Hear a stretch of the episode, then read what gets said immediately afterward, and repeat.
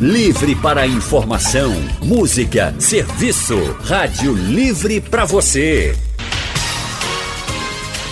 O consultório do Rádio Livre. 34213148. Rádio Jornal.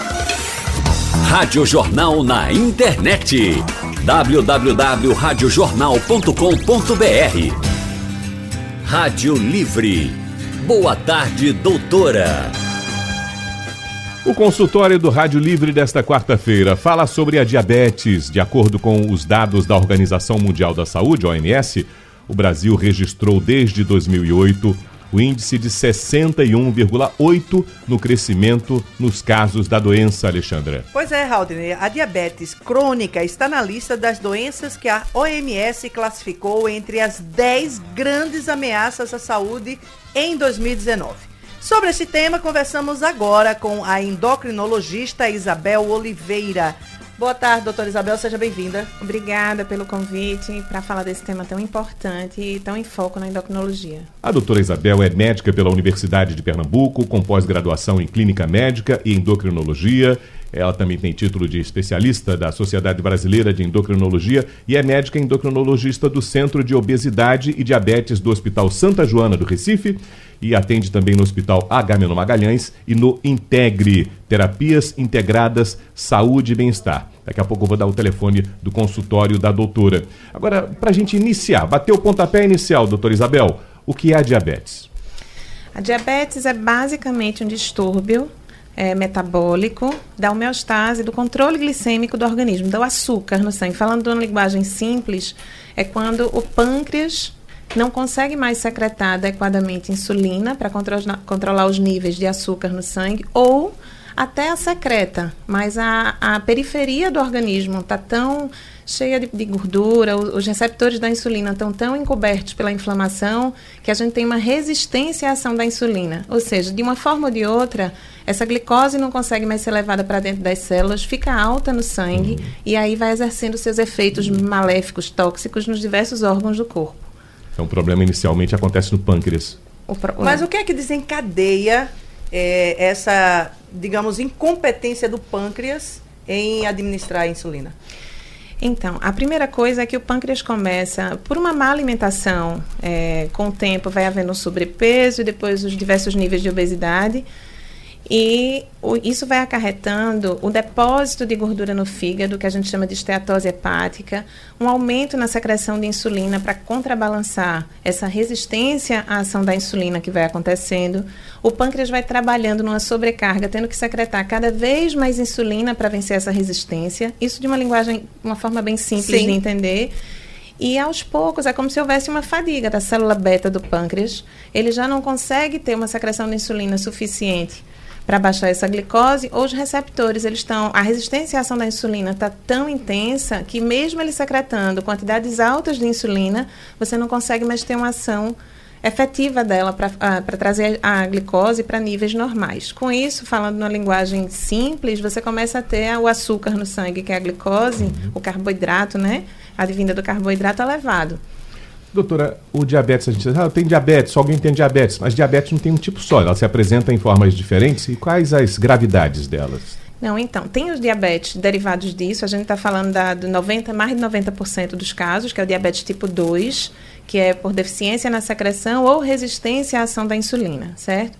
E a gente tem o diabetes tipo 1, que é um diabetes diferente, aí não é uma escolha é uma atividade autoimune do corpo que ataca essas células, destrói essas células e elas não conseguem mais secretar insulina. É aquele que a gente diz assim, que começa na idade mais precoce, muitas vezes desde a infância, embora possa acontecer na idade adulta, e o paciente entra na insulina desde o início, porque é uma destruição da célula beta. Não é porque ele se alimentou mal ou porque ele foi sedentário. Essa, esse primeiro tipo de diabetes, chamado diabetes tipo 1, ele não é uma escolha, ele é uma tendência, uma, uma herança. É uma que... ação do próprio corpo. É, é o próprio, é como se o próprio corpo não reconhecesse aquela célula, produzisse anticorpos que agridem a ilhota, a célula beta, destruísse e ela não conseguisse mais secretar insulina. Entendi. E aí é o grande milagre do século passado, foi a descoberta da insulina, porque essas pessoas morriam, porque a gente não tinha como tratá-las. E quando se descobriu a insulina, que para a gente é o, o, o xodó da endocrinologia, sim, porque ela, ela que salva vidas. Sim. A gente não quer que o paciente chegue a precisar tomá-la, quer prevenir o diabetes. Mas uma vez que ele necessita, é ela que salva vidas. E ela foi descoberta no século passado e para a gente foi um boom para salvar o diabético tipo 1. Tem a diabetes gestacional, os hormônios produzidos na gravidez, eles são é, hiperglicemiantes. A insulina é basicamente o único hormônio que a gente tem que baixa a glicose no sangue. Todos os outros hormônios que a gente produz, eles normalmente são hiperglicemiantes. O cortisol, o lactogênio placentário, que acontece o aumento dele na, na gestação, o glucagon. E a insulina, ela está ela tá como se contrabalançando o efeito de todos esses hormônios. Então, durante a gestação, se a gestante tiver um peso elevado, uma alimentação errada, ela já tem hormônios que favorecem a hiperglicemia, que é o aumento da glicose. Ela acaba ficando com diabetes gestacional. E isso é um fator de risco para, na idade posterior, depois que ela tem o bebê, além dos males que isso pode causar ao feto, ao nascimento Sim. do feto, e que ele carrega isso para a vida, ela pode vir a se tornar diabética tipo 2, por exemplo. E tem diabetes associadas a outros tipos de patologias? Tem diabetes, é, é, é o que a gente chama de síndrome poliglodular autoimune, sabe? Então, tem alguns pacientes que têm uma tendência, tem LADA, que é uma diabetes que ela desenvolve mais em adulto de meia idade, mais ou menos, por exemplo, adulto jovem, mas não tão jovem como no diabetes tipo 1 que vai havendo também, diabetes tipo MOD, tem outras classificações. Uhum. Mas, em geral, a gente, de uma maneira geral, os três tipos mais comuns são diabetes tipo 2, que é o da má alimentação, do sedentarismo, desse desgaste do pâncreas e da resistência à insulina, o diabetes tipo 1, que é autoimune, e o diabetes gestacional. O tipo MOD, o tipo LADA, os outros tipos de diabetes, eles são bem mais raros, eles são, não são tão, tão comuns de serem encontrados no dia a dia. Muito bem. Xanda, vamos fazer um primeiro intervalo? Vamos doutora? lá. Doutora, a gente vai voltar. Eu quero perguntar para a senhora sobre uma vez diabético, sempre diabético e quem é que precisa tomar insulina? Estamos de volta aqui com o nosso consultório, hoje falando sobre a diabetes. Estamos com a doutora Isabel Oliveira conversando conosco. Raul, você deixa uma deixa. Aliás, deixou uma deixa, foi ótimo, né? Você fez uma deixa na, antes de ir para o intervalo. Pedi para a doutora Isabel juntar na mesma resposta porque algumas pessoas precisam tomar insulina e outras não, ambas diabéticas. E uma vez diabético, sempre diabético, doutora? Então, vamos lá. Normalmente, quando você fica diabético, quando você tem o diagnóstico de diabetes, é aquilo que a gente estava falando no bloco anterior. Você, o seu pâncreas já passou por um desgaste muito grande. Então, ele trabalhou com hiperinsulinemia durante um tempo, é, trabalhou tentando vencer uma resistência à ação dessa insulina e até o ponto que ele não consegue mais. Eu, eu vou tentar fazer uma analogia que eu faço muito no consultório. É como se você pegasse um Fusca, que é um carro bom, que foi feito para andar ali aos seus 80, 90 km por hora, e botasse ele para andar a 180 sempre. Nossa! Então, um carro que foi feito para durar 30 anos, hum. você está botando para funcionar como se fosse um carro feito para andar a 150, 160, esses carros de motores maiores. E com o tempo, ele, você vai diminuir a, o tempo de, de, validade do seu Fusquinha, Depois porque ele você está usando... 80, né, doutor? É, ele não entende. Então é, é como se... assim, o bichinho não vai andar nem... É, exatamente. Então é mais ou menos o que acontece. Você faz uma alimentação tão errada, tão rica em carboidrato, a insulina sendo secretada sempre em níveis elevados, vencendo a resistência periférica à ação dela, esse pâncreas vive trabalhando em sobrecarga o tempo inteiro, em várias alimentações erradas ao longo do dia, que com o tempo ele vai entrando numa falência. A gente chama de falência secundária. É como se o motor dele cansasse. Entendi. Então, quando a gente. O que é que a gente pode fazer? A gente não, se, não fala em cura de diabetes, isso que às vezes é veiculado em alguns.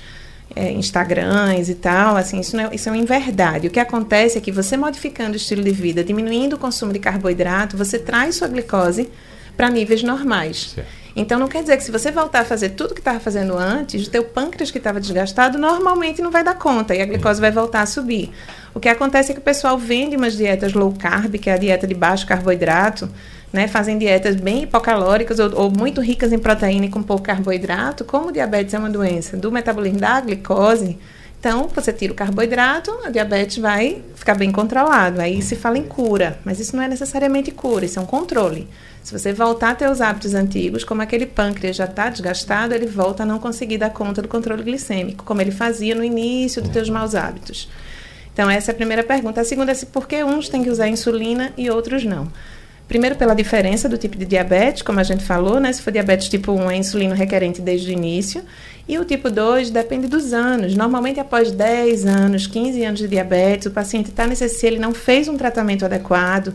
Ele terminou de desgastar, essa falência secundária ela progride. O pâncreas diz assim: fui, agora bote a, insulina para dentro. Agora bote, ele não tem mais condição de secretar. Certo. A célula beta entra em falência. Agora, essa não é uma falência primária, ou seja, que aconteceu desde o início, ela é chamada de falência secundária. Então, por isso que algumas pessoas isso é, é interessante dizer que, da mesma forma que o cigarro, esse tempo de falência é individual. Isso não é uma regra absoluta, não vai ser igual em você ou em mim. Uhum.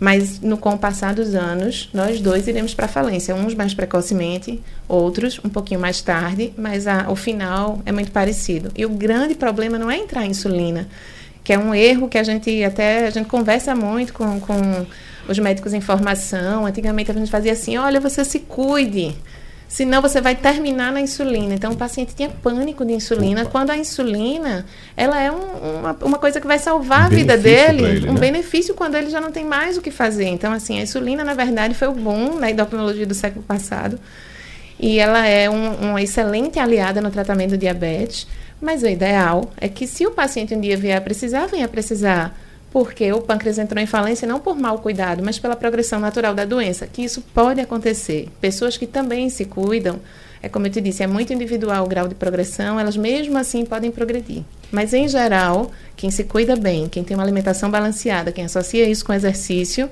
ele tem uma, um tempo de vida do pâncreas muito grande e pode nunca vir a precisar de insulina. Agora, diabetes tem sintoma? Tem. Agora, o sintoma da diabetes, quando fica muito evidente, ela já está bem com a é glicemia bem a elevada. Já está complicada. Mas, por exemplo, a gente vê muito aquele paciente que tem uma cândida vaginal, uma mulher que tem uma candidíase de repetição, uma fadiga crônica, está sempre cansada, não sabe bem porque está cansada, às vezes dormiu bem, o ritmo de trabalho está normal e está sentindo fadiga indisposição, cândida de repetição, gripes de repetição, isso muitas vezes já é a taxa metabólica, colesterol, glicose alterados. Principalmente cândida. Sempre, toda vez que chega um paciente com infecções fúngicas, que são germezinhos que a gente chama de oportunistas, eles só aparecem quando a nossa defesa está um pouquinho mais baixa. Uhum. Então, a gente, um, um dos rastreios que se faz é para o diabetes. Agora, sintoma mesmo, assim, de ter muita sede, que é o que a gente chama de polidipsia, ter muita urina, que é poliúria, isso já vem acontecer quando a glicose está muito alta, acima de 180, 200.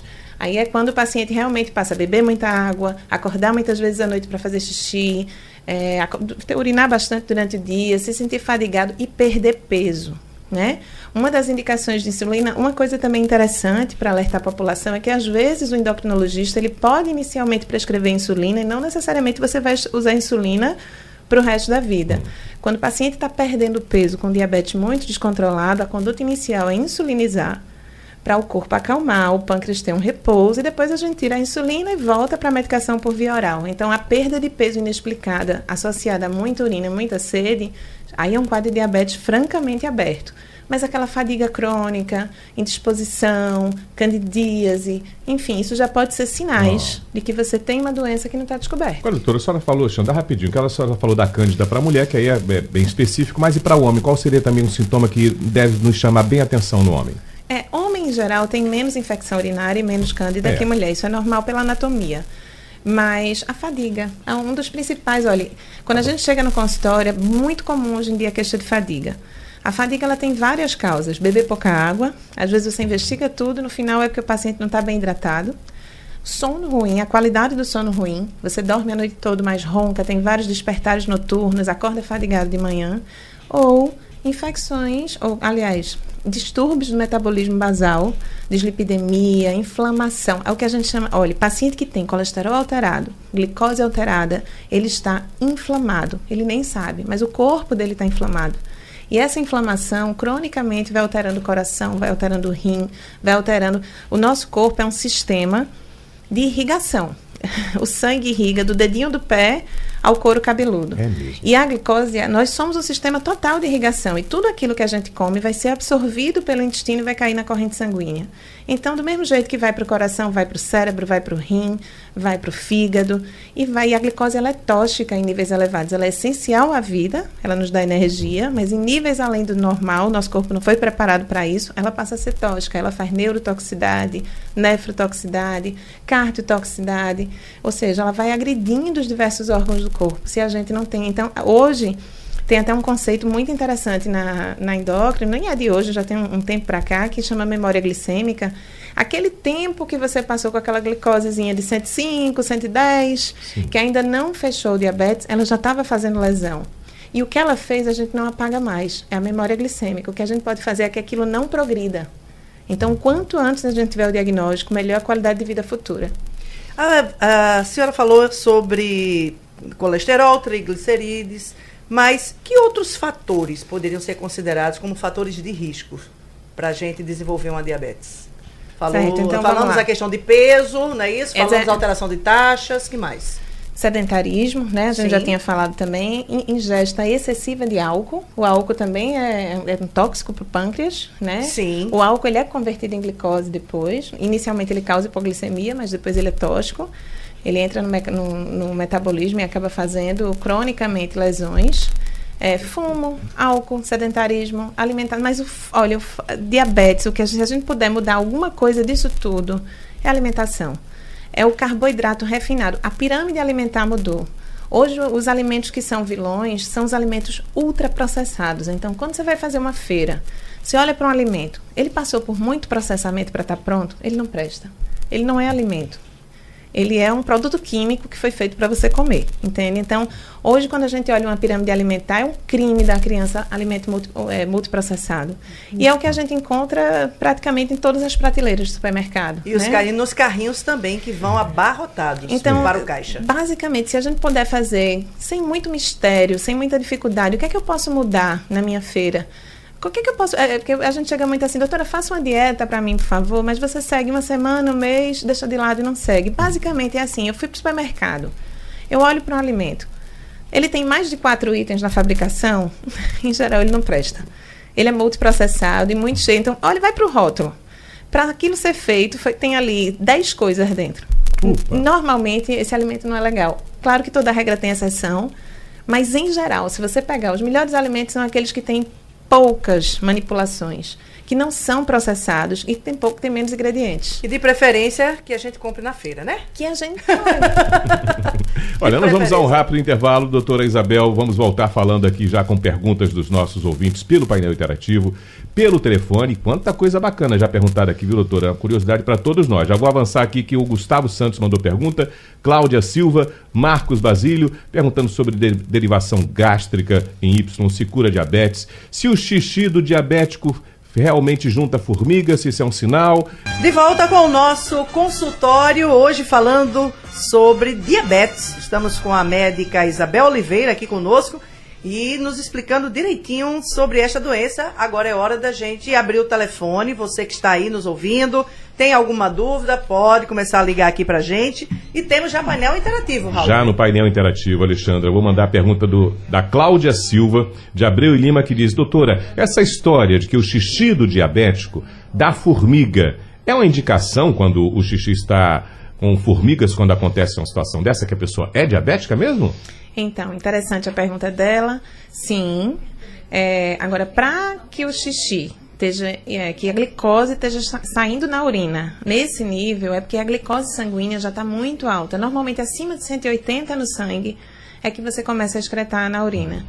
O outro cuidado que a gente tem que ter hoje em dia é que a nova classe, uma nova classe de medicação para tratar o diabetes, ela é glicosúrica. Ela pega o glicose do sangue e joga para fora pela urina. Então a urina vai ficar doce, mas não necessariamente o paciente está é, mal controlado, pelo contrário. Okay. É uma classe. Ser, pelo que eu entendi, doutora, está correto é que ele pode ser diabético antes do xixi estar tá juntando formiga já. Sim, não é, não é Porque isso? só é, vai jogar formiga quando já está muito Muito avançado, exato. Ok, isso. Xanda, tem mais alguém no telefone, né? Tem, vamos ao telefone. Nós estamos aqui com o Joaquim Jardim Paulista. Joaquim, boa tarde. Boa tarde. Tudo bom? Tudo bem. Tudo Faz bem, as... dizer que tá tudo bem. Não... Essa minha doença não tem cura mesmo. Mas pode controlar. Faça aí a sua pergunta, doutora Isabel. Tu tá vivo, homem. Doutora, olha, eu toda noite, eu não consigo dormir, tá entendendo? Eu não consigo dormir, eu, eu me acordo constantemente a noite toda com as duas pernas minhas doendo, dando câmbio direto. Eu gostaria de diabetes. Isso. É, é, boa tarde. Joaquim. Seu Joaquim, veja. É, o senhor, não sei quanto, há quantos anos o senhor é diabetes, é, tem diabetes, mas pela sua queixa, é bem provável que o senhor tenha uma coisa chamada neuropatia diabética, que é quando o diabetes ele acomete, ele, ele dificulta a transmissão nervosa nas pernas, sabe? Ele acomete os nervos é, que inervam os seus membros inferiores e é bem característico desse quadro isso que o senhor está dizendo, pernas inquietas à noite, formigamento, uns choques e normalmente no horário noturno. Existem alguns tratamentos para isso.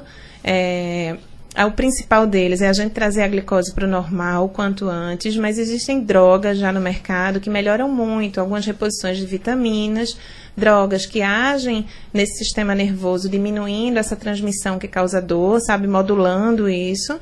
E no SUS a gente tem alguns que inclusive estão padronizados na Secretaria de Saúde que o senhor pode ter acesso se for prescrito pelo médico que lhe acompanha. Então, gabapentina, pregabalina, são algumas drogas que hoje a gente já tem padronização no SUS. Se não me engano, a gabapentina é padronizada e ela pode ajudar a controlar esses sintomas que o senhor vem tendo. Mas e vai é assim. aprender a conviver direitinho, Joaquim. Vamos viver muito, Joaquim. Eduardo do IFCEP está com a gente também ao telefone. Oi, Eduardo. Oi, boa tarde.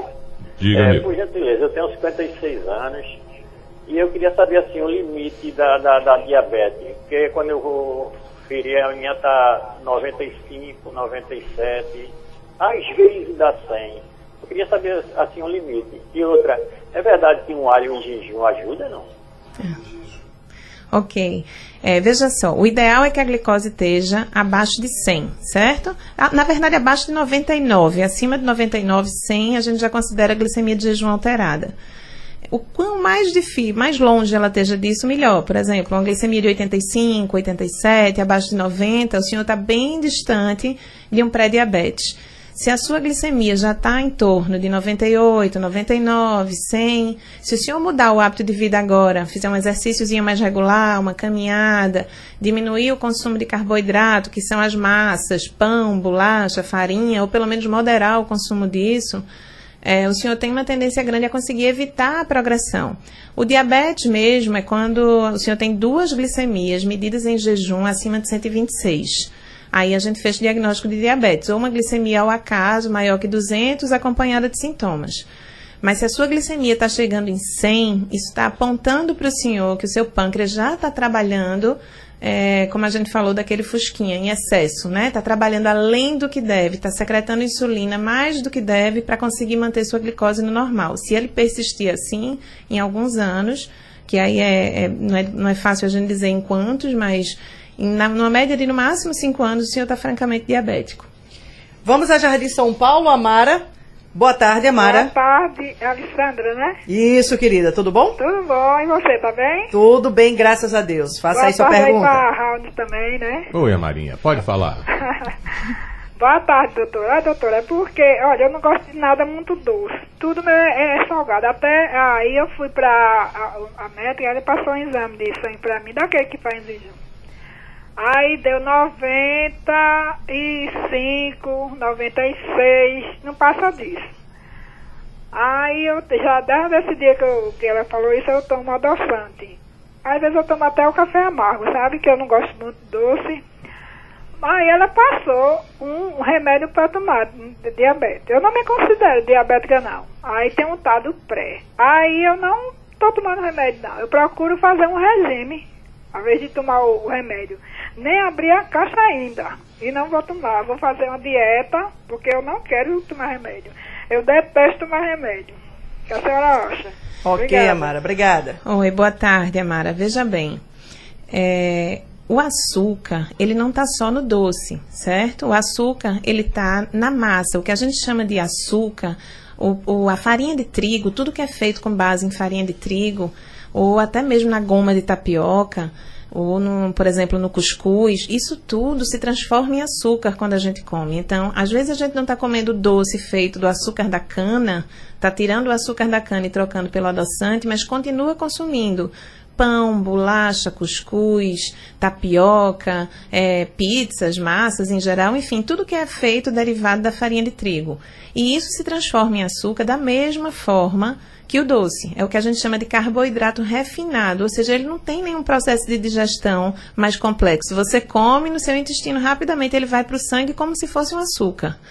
Então, 98 de glicose, aí é difícil a gente julgar é, o, qual é o seu tratamento ideal, porque não está lhe acompanhando de perto. Eu não sei como vinha a sua curva de glicose nos últimos anos e se a sua hemoglobina glicada, porque hoje a gente não dá o diagnóstico de diabetes só pela glicemia. Existem outros exames que a gente usa, um deles é a hemoglobina glicosilada, que quando ela está acima de 6,5, que pode ser o seu caso, a gente tem iniciado o tratamento com metformina justamente para poupar um pouco o trabalho do pâncreas em cima dessa resistência à ação da insulina, entende? Então é bom você, se, se ficou alguma dúvida nesse diagnóstico, que você retorne para a médica que prescreveu, Coloque suas dúvidas, diga, doutor, eu fiquei insegura e eu queria entender melhor por que eu preciso tomar medicação, para que você se trate o quanto antes e ela oriente também um pouco melhor a dieta, não só a tirar o açúcar, mas a tirar alguns tipos, a diminuir alguns tipos de massas. Doutor Isabel, rapidinho para a gente ir para o intervalo, uma resposta bem objetiva. Ah, o Gustavo Santos de Souza, de Águas Compridas, pergunta: a derivação gástrica em Y cura a diabetes? Controla, regride, ao ponto de você, na maior parte dos pacientes, não precisar nem sequer tomar mais medicação. Conversando com a doutora Isabel Oliveira sobre a diabetes, nós temos algumas perguntas aqui, doutora, rapidinho. Ah, o Tiago de Olinda pergunta se a frutose em excesso causa diabetes, tipo muito suco de laranja. Já vi que ele gosta. Sim. É, eu, eu, já escuto muito isso no consultório. Doutor, eu me alimento tão bem, eu como tanta fruta. Eu como quatro, cinco frutas no café, como quatro, cinco frutas no jantar, como se fruta não fosse glicose, frutose. Frutose vira açúcar.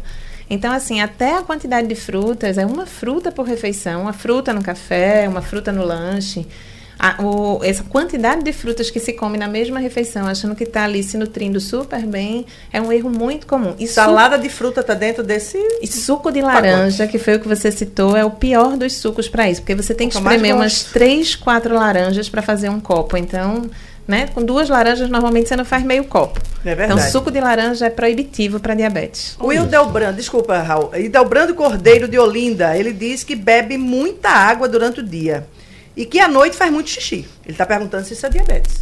Então, a gente tem que entender se ele bebe muita água, porque ele está com algum distúrbio da glicose, e aí isso seria uma polidipsia por doença metabólica, aí sim poderia ser um indício, mas ele tem que dosar a glicose, ou a polidipsia psicogênica. Ele bebe água demais, por uma questão ou psicológica ou neurológica dele, e ele pode fazer inclusive distúrbios de sódio, da osmolaridade sanguínea, então ele precisa urgentemente fazer um exame de sangue, porque se a glicose for normal, ele tem outras coisas para investigar. Mas se ele está bebendo água, doutor, o normal é a gente. O ideal é consumo o quê? Uns 2 litros e meio, 3 litros? 2 por... litros e meio, 3 litros de líquido por dia, não Pronto. necessariamente de água pura. Ah, tá. tá? Então, Debrando, segura a onda aí, 2 litros já é muito, amiguinho. 2, 3 litros, passa tá disso não. Fita, tá bem na depois, fita. é mais tarde de noite, amigo, para dormir o cabo vai ficar levantando. Uma coisa interessante também é que tem pessoas que passam o dia sem beber água e vão beber água à noite. Tudo de noite, né? É. Aí ele vai passar o dia Ah, eu já fico com é esse verdade. cuidado. Perto da hora de dormir eu não, vou ficar, não quero ficar bebendo líquido não, porque depois eu quero, atrapalho o sono. Acaba Até acorda para fazer xixi, atrapalha o sono. Isabel, tem uma pergunta aqui que tem a ver com o que eu ia lhe perguntar. O Leonardo de Garanhuns está perguntando se existe remédio para diabetes que não cause impotência. Existe. Inclusive, diabetes é causa de impotência. Opa! O controle da glicose melhora o quadro de impotência. Quando um homem chega com queixa de disfunção sexual no consultório, a primeira investigação, além das dosagens hormonais, é o perfil metabólico dele. O controle da glicose melhora o quadro de impotência. Ele dá, talvez esteja querendo questionar o tratamento da hipertensão, porque tem algumas medicações para a pressão que podem causar impotência. Hum. Então, da pressão sim, do diabetes não. O controle, as medicações para diabetes, elas melhoram a impotência com a melhora do controle glicêmico. O tratamento hoje do, da, é do diabetes ou da diabetes? Do diabetes. Do diabetes. O tratamento Acredito. do diabetes hoje. Como é que está esse tratamento hoje? Existem novas é, drogas no mercado? Como é que está hoje essa questão da insulina? Ainda é injetável? Tem novidades? Muitas novidades.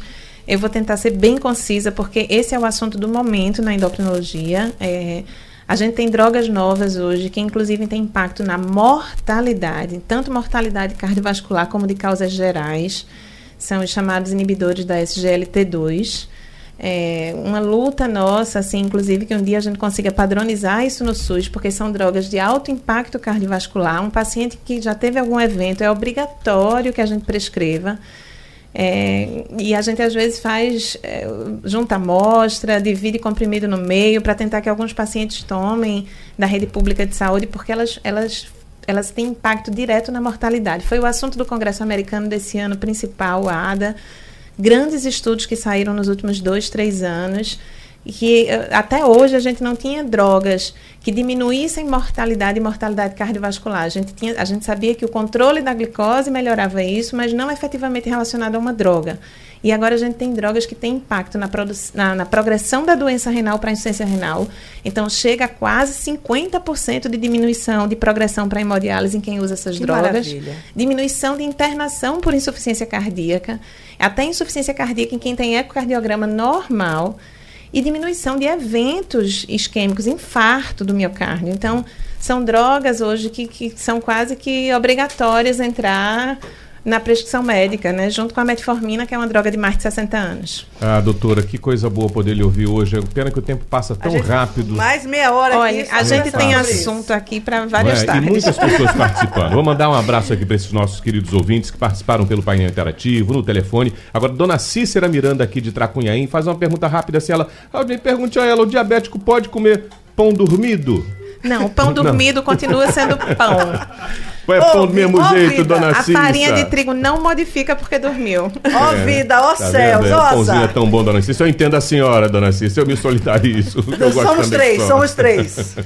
Olha, nós vamos encerrando o nosso o nosso consultório de hoje. Recebemos aqui Isabel Oliveira, uma médica maravilhosa, endocrinologista, muito esclarecedora nas suas colocações. Creio que você aí do outro lado gostou também de ouvi-la. Então, este nosso é, vai ser repetido daqui a pouco, consultório, fica no podcast, no consultório da rádio, no, no, no, site da rádio e de noite é reexibido na programação da nossa Rádio Jornal Xanda. Isso mesmo, e agora nós vamos ao intervalo. Mas deixa eu dar logo o contato da doutora, e porque não vai faltar esquecemos do telefone né? do consultório. Peraí, gente, atenção, você que quer aí o telefone do, da Integre, 3072 6362. Doutora Repetindo. Isabel Oliveira. 3072 6362. Obrigado, doutora. Até um próximo encontro. Obrigada e Um abraço, tarde. Isabel. Até a próxima.